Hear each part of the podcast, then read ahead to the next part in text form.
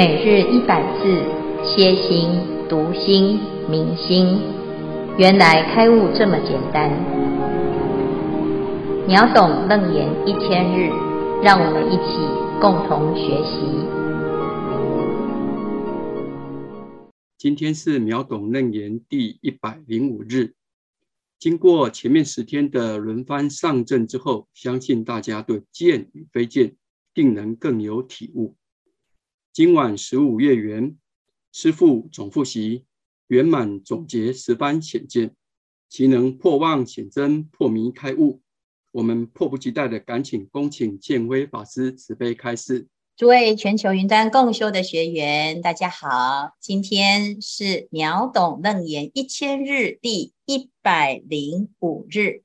我们经过前面两周的轮番，把十番显见。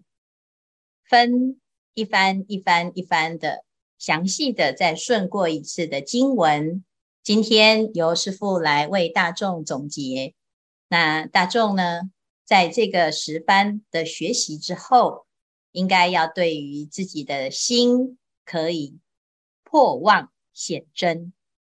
那一开始呢，这个十番呐、啊，其实它就是直指人心。佛陀要让我们直接认识。其实每天在作用的就是我们的心，可是因为阿南他并不了解他自己的心在什么地方可以呈显现，在什么地方来认识它，所以用十种角度来认识。那也希望大众呢，我们跟着阿南的学习，慢慢的去从不同的。切入点来认识这个心。十番显见第一番，佛陀为了要让阿难非常了解到底心是什么，心是怎么来作用，怎么在生活中去体会自己有心，所以佛陀就先举出他的手，问了阿难三个问题：此圈光明因何所有？云何成全？汝将谁见？阿难回答这个问题呀、很简单。光明是因为佛身，那为什么会有拳头呢？因为有手。为什么能见呢？因为我有眼睛。所以佛陀就从这三个问题，让阿难来认识。如果用这个逻辑来推演的话呢，有手之人。就有拳头，有眼之人才有见性。那这个逻辑对吗？佛陀就说：那我们用删去法，没有手的人没有拳头，那没有眼睛的人有没有见呢？能不能见呢？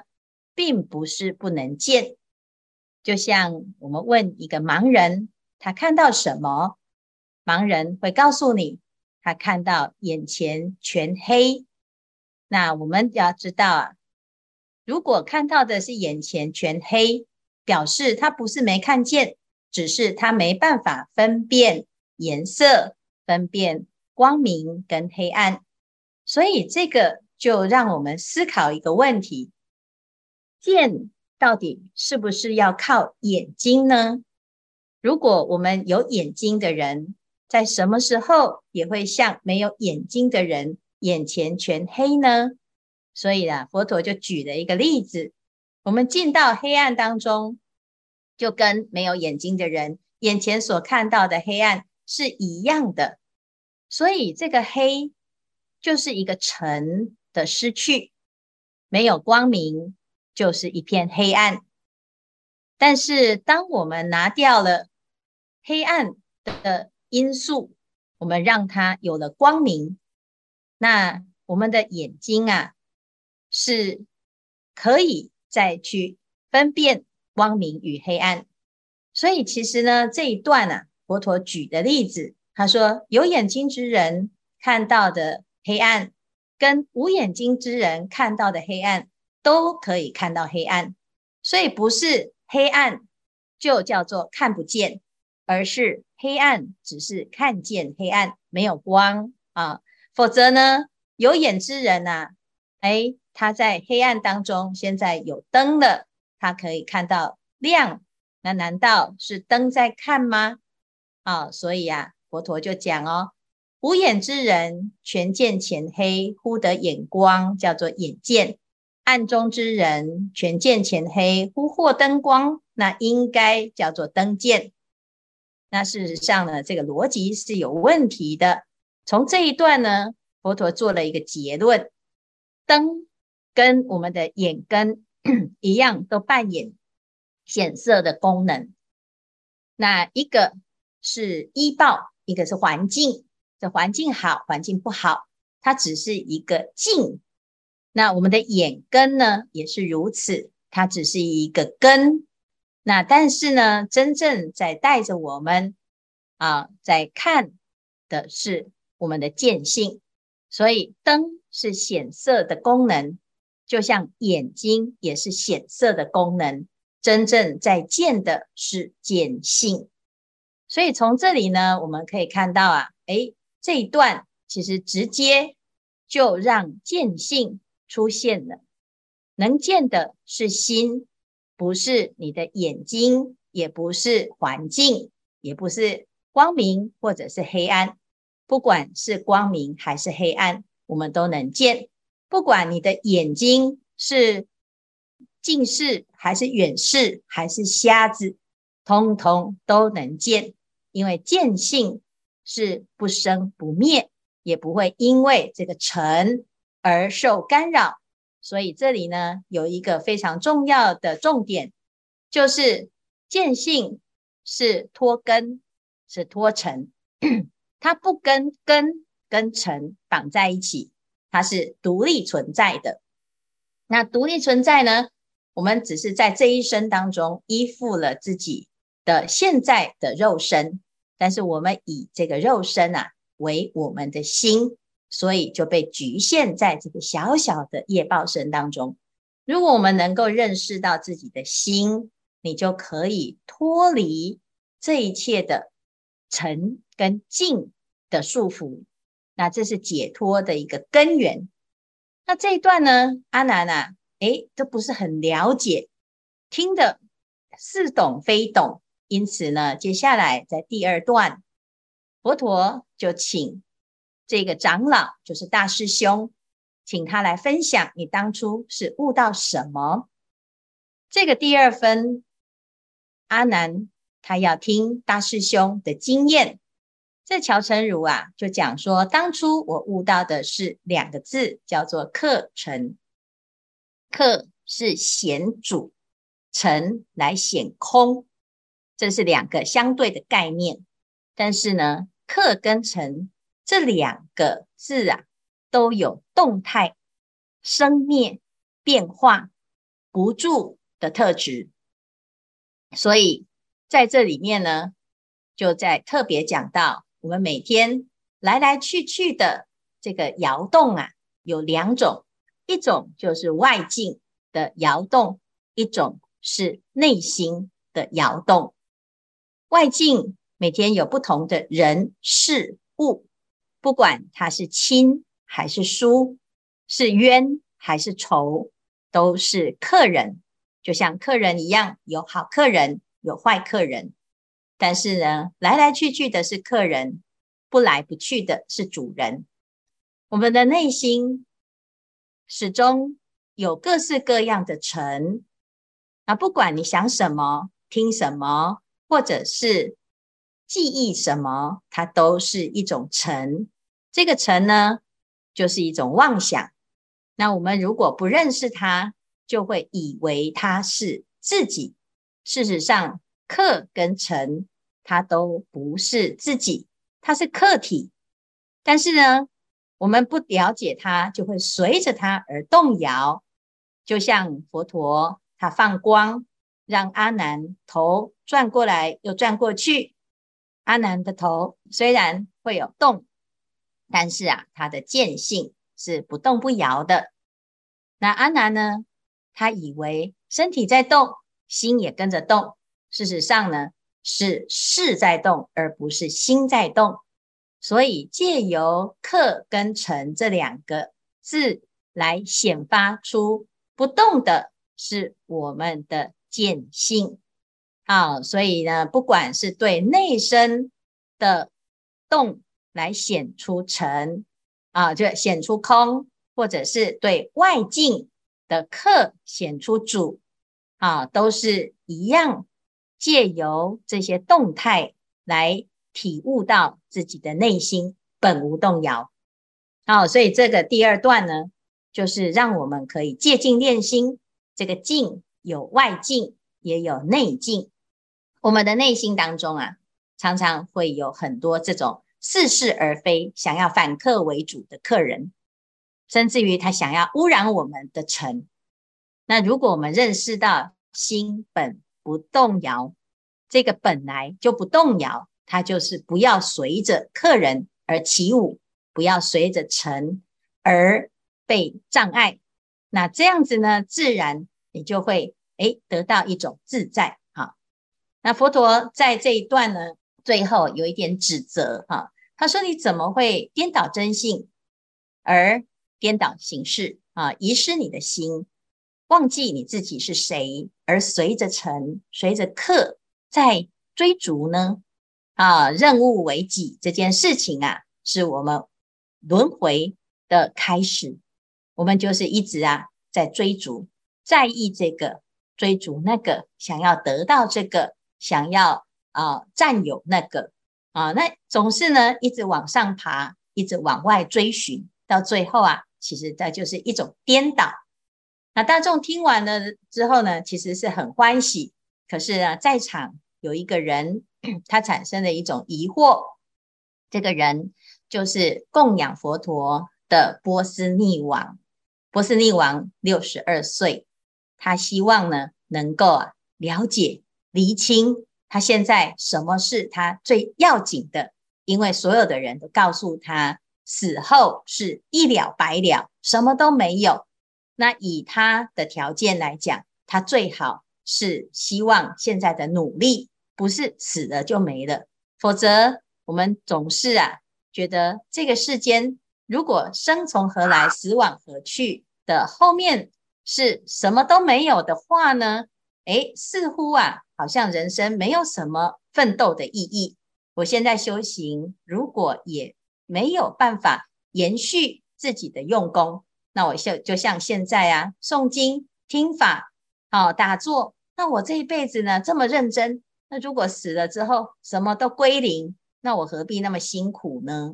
好、哦，所以呀、啊，波斯匿王就在问，因为大家都告诉他，死了就没了，这就是解脱。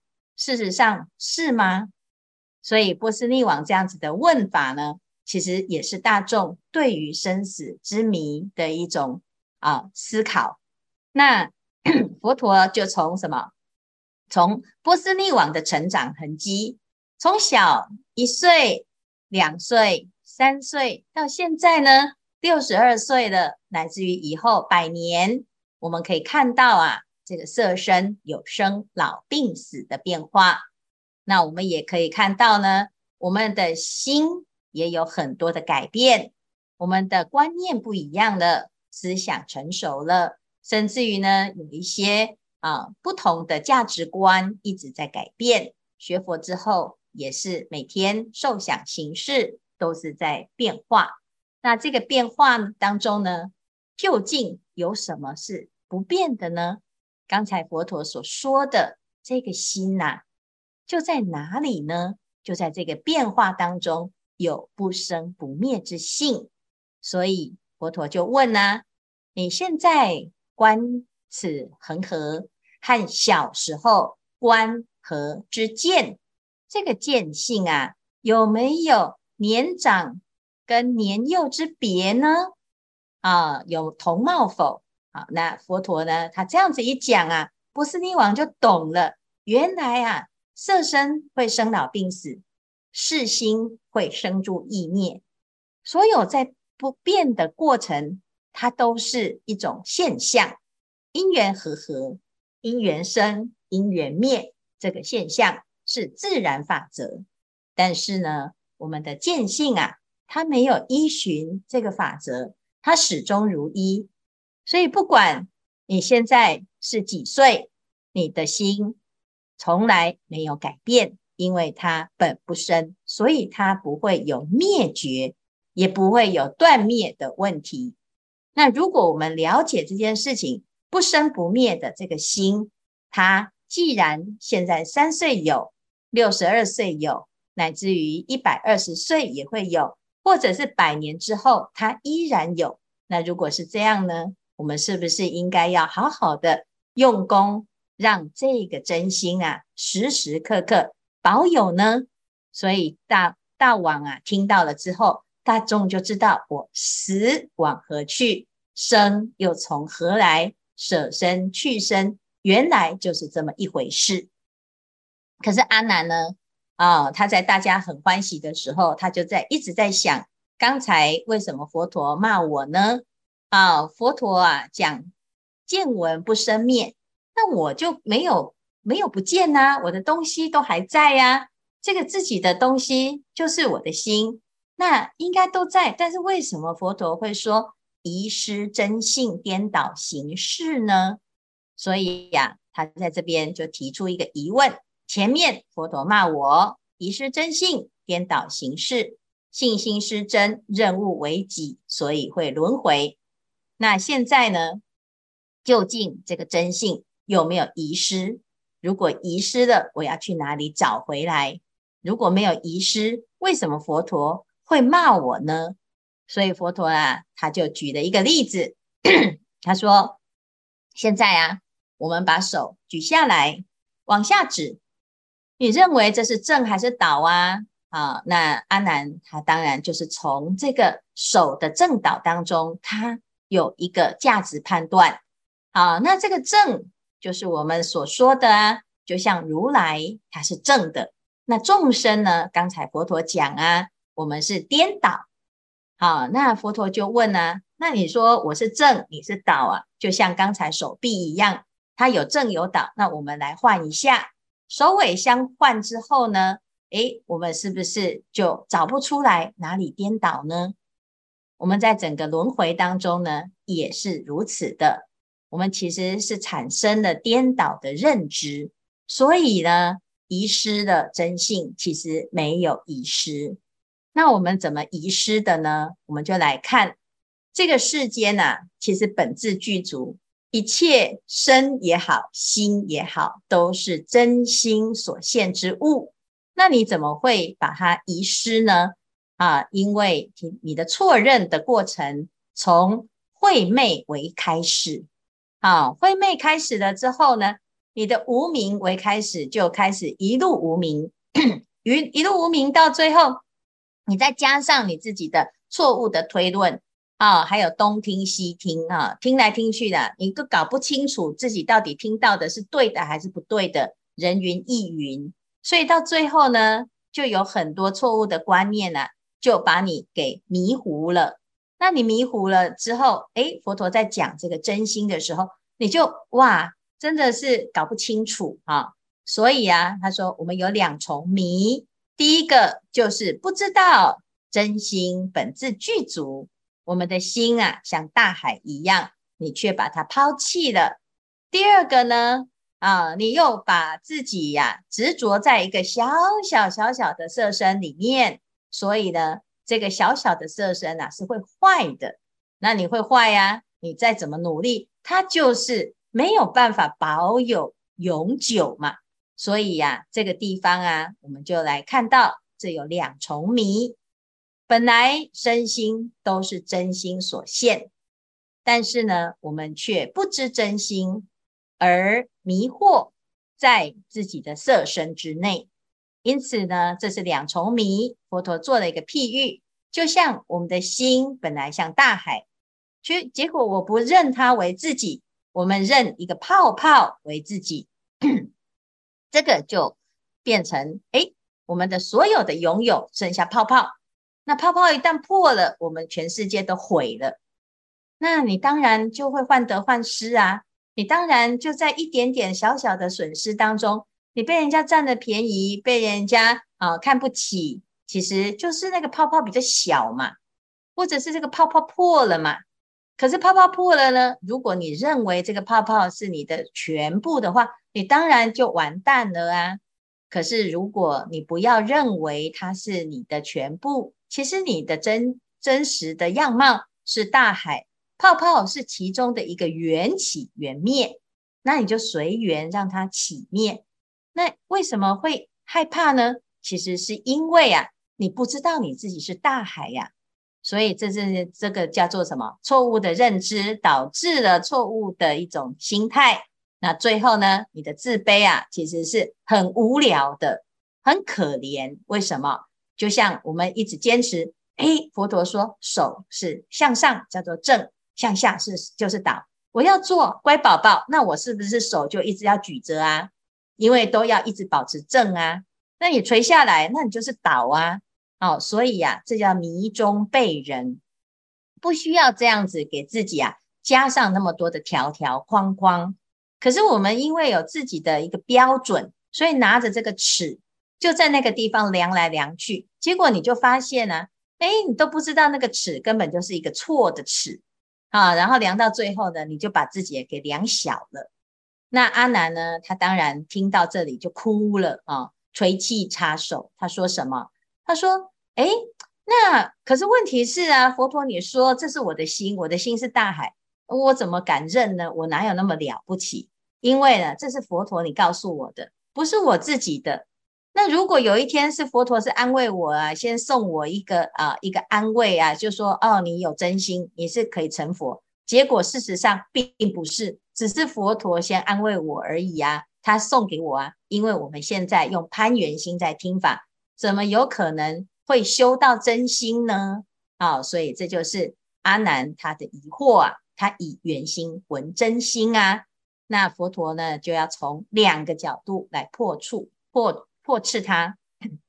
第一个，如果你是攀缘心听法，那你攀缘心呢，听到的法一定是听歪掉啊，你没有办法真的听懂，而且呢，你会模糊在这个名字文句上啊。哦，的确也是如此。有时候我们听的佛法听到最后啊，啊，这个佛法的名词啊，把自己给绑住，你反而听不懂啊，越听越模糊，越听越恐怖哈、因为哦，怎么这么多的词啊，都都不知道在讲什么哈、啊。但事实上呢，佛法很简单啊，但是我们透过某一种啊描述的方式啊啊，试图让自己去理解它。但是有时候我们会以为呀、啊，哦，那个。指标哦，它就是我们要学的，所以我们就一直在背地图，然后一直背那个路标，就到最后呢，你就忘记其实那个箭头啊不用背，你只要照着那个箭头走，你的目标并不是那个箭头，也不是那个指标，也不是那个地图啊。但是呢，我们一般人呢，啊，喜欢去背地图，喜欢背词典啊，那这个就会有一个问题，就是你没有办法真正懂。好，那不能懂的话怎么办呢？你要回到你的真心，你就懂啦。啊，所以佛陀啊，他说很简单，我们现在来认识一下你的真心。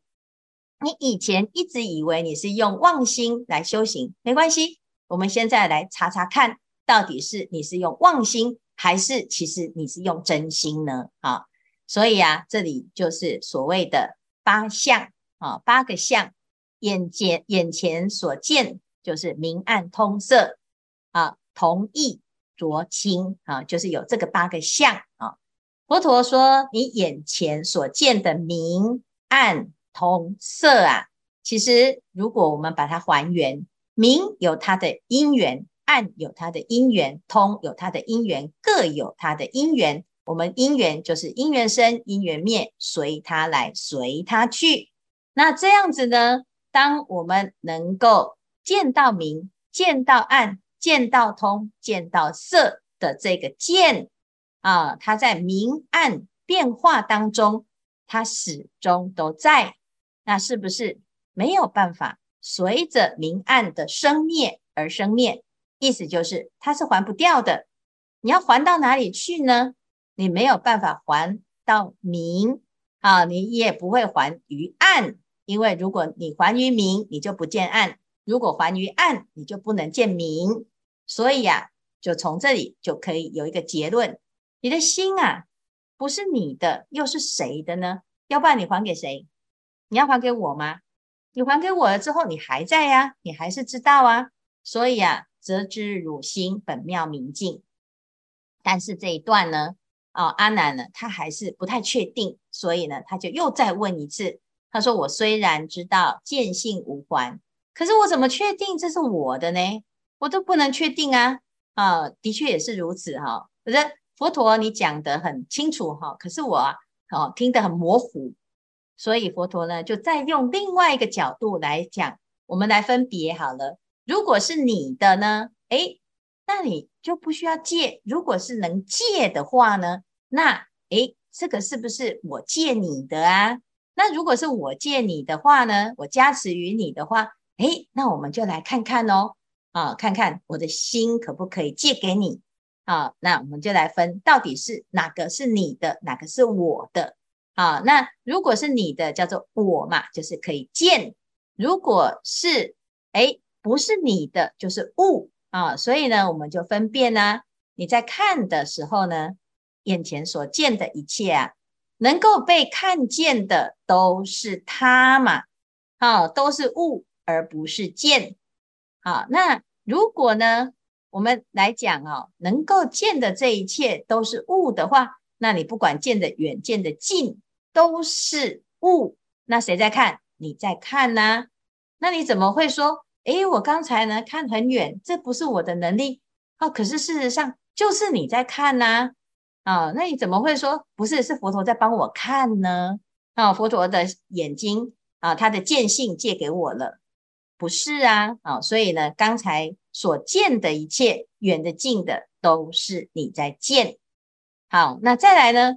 好，你要硬说是佛陀把眼借给你的，把剑借给你的。那如果假设我的剑可以借，可以外借，那就是一个可借的移动的物品嘛。好，好吧，那那我们就来看呢、如果你可以见到我的见呐，哈，那很简单。那我不见的时候，你能不能够见到我的不见呢？如果能够见到不见，它就不叫做不见呢。如果不能够见到我的不见，那表示你并不能够见到我的见，你只是自己用猜的、用推论的。因此，我的见不是一个物品可以借给你，就是这么简单。哦，所以呢，这个结论呢、啊，我们就要知道哦。如果见是物的话，我就可以见到我的见。那如果可以见到佛的不见的话，也可以见到佛的不见哦。那如果不见的话，能够被看见，它就不能叫做不见嘛。啊，所以呢，不可以呀，不可以这样说啊。可以见到佛的不见，没有这种事啊。那如果这里是逻辑不通的话，那表示前面的假设也是不通的。能够见到我的见这件事情是你自己猜的，假设它是对的，你就可以见到我的不见。事实上，你不能见到我的不见，所以你也不能见到我的见。因此，我的见不能够作为一个物件来借给你。那刚才所说重点是什么？重点就是啊。所有刚才你看的，我都没有在帮你，是你自己啊。所以云何非汝？那阿难，你在见的时候啊，是你在见，见得这么远，那不是你在见，又是谁呢？你怎么会怀疑你自己呢？啊，怀疑了之后还怎样？还一直说是我的啊，是我借给你，我没有啊，所以取我求实。那阿难在这个地方呢，就觉得很自卑呀、他说。哎呀，同样都是见呐，啊，怎么有的人哈，哦，这个这个可以像佛这样子，然后见到无量无边的世界，那我呢，哦，就近视眼啊，然后一个墙壁就把我的眼见呐全部都夹断了，那我怎么办？是不是呢？这个见呐有大有小哈，佛陀在这边呢就讲了一个例子，就是所有的大小，你认为有大有小，是你自己的分别心。因为这些都是前尘，而不是你的见性。见性没有大小，就像一个啊、哦、方器跟圆器一样。方器、圆器只是形状不同，但是里面的空呢，它并没有方，也没有圆。好，它可以是方，也可以是圆，但是呢，它没有一定的定。好，那我们的心也是如此啊。我们不能够因此呢，就说，哎，我的心啊，哦，已经被这个形状框架住了啊。所以啊，众生就是可怜在这里呀、啊，叫迷己为物，而失去的心就被这个境转来转去，才会有大小。你被自己物化了的观念了。才会有这种自卑。你为什么觉得你自己是小的呢？啊，佛陀是大的，我是小的啊。这师父是大的，我是小的啊。这个大人物哦，功德主是大的，我是小的。那你会有这种大小眼，其实就是你把自己怎样当成是一个物件了啊。你不要这样子的去认识自己，你应该是要把气拿掉。当我们拿掉气了之后呢，你的心啊就大解放，就可以呀、转一切之境。所以这里就有一个很殊胜的结论，叫做“于一毛端，遍能含受十方国土，一念心变一切”，就是从这里开始的。那我们要知道哦，若能转物，则同如来。我们要转物，我们就是如来。所以，如果我们被物转，我们就是众生。那这样子呢，我们就知道，其实都是自己作茧自缚。好，好，那十番显见呢，我们讲到这里的时候啊，诶，它就是一个非常殊胜啊，那非常啊，让阿难呢建立一个非常好的一个自觉。至少我们先肯定自己的心，即使现在能力很小，可是呢。我们还是啊，可以发广大之心，因为心的本体没有差别。哦，我们知道呢，这个十方显见在从显见是心到显见无碍这个阶段呢，它其实是一个从自我的认定，然后呢一路确定再确定，确定是自己的，然后确定了之后承担下来，承担下来，然后呢。接下来就是要发挥心的作用，所以前面呢，我们看到啊，在第六之前啊，都是自立的部分，自修。我们要先确定自己立于不败之地，这个是我的，我们绝对不会被剥夺走。那我站稳了之后呢，心有余力，我们就到了第八，就开始啊，就会物我同体。可是如果在物我同体之前，你都不确定你自己是谁，你就会迷失在境当中，不是认物为己，就是迷己为物。因此呢，到了这个第七显见无碍这里，其实是一个关键。当我们突破了自我的设限，那后面呢，就会开始进入了一个超越的过程。那我们今天呢，先介绍前面的七番。啊，然后明天我们再把后面总结，然后再来呃进行下面的部分。好，因为从第八开始，阿南开始听不懂，所以我们在至少今天是听得懂的部分先听起来，然后明天大家一起再来不懂，然后承接到下一个阶段的学习。今天的开示至此功德圆满，阿弥陀佛。